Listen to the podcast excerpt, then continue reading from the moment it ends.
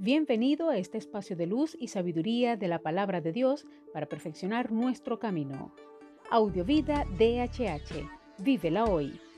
Les habla la pastora de jóvenes Vanessa Hategui de tu casa DHH. Dame una palabra de ti.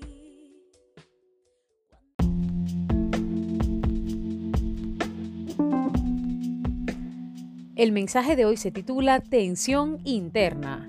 Romanos 7:25 dice, Así que, concluyendo, por una parte mi razón me inclina a servir a Dios, por otra mis desordenados apetitos me tienen esclavizado a la ley del pecado. En todo el capítulo 7 de su carta a los romanos, Pablo ha ido explicando la tensión interna que vivimos entre nuestro deseo de hacer el bien, en obediencia a Dios, y la realidad que en muchas ocasiones acabamos haciendo aquello que detestamos. En el versículo que encabeza esta entrada, el apóstol hace un resumen de esa tensión. No creo que la use como una excusa que nos sirva de justificación cuando de manera intencional y premeditada deseamos desobedecer al Señor y colocarnos al margen de su voluntad. Pienso, más bien, que está describiendo la realidad de todos aquellos que deseamos sinceramente seguir a Jesús, pero nos damos cuenta que esa tensión permanece y nos encontramos a nosotros mismos sucumbiendo a la misma. Pero entiendo que vivir en esa tensión es el proceso de ir formando en nosotros poco a poco la imagen de Jesús. Esa tensión no existiría si ya hubiéramos decidido sucumbir al pecado y no preocuparnos por él.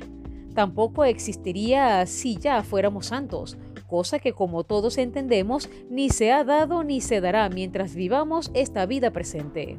Por tanto, como nos enseña el mismo Pablo, olvidamos las caídas de ayer, nos levantamos y continuamos adelante hasta que llegue ese día en que, como dice también el apóstol Juan, seremos semejantes a Él.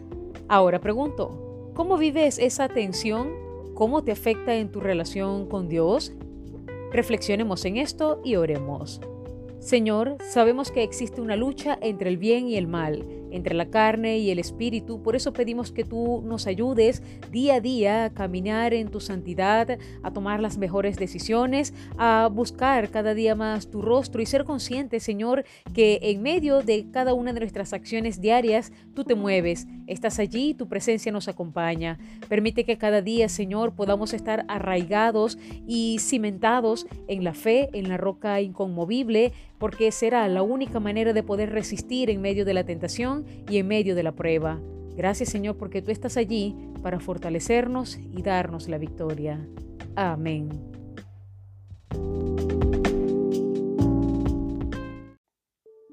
Comparte esta palabra y sea un canal de bendición en las manos de Dios para muchos. Recuerda, lo visible es momentáneo, lo que no se ve es eterno. Audiovida DHH. Vívela hoy.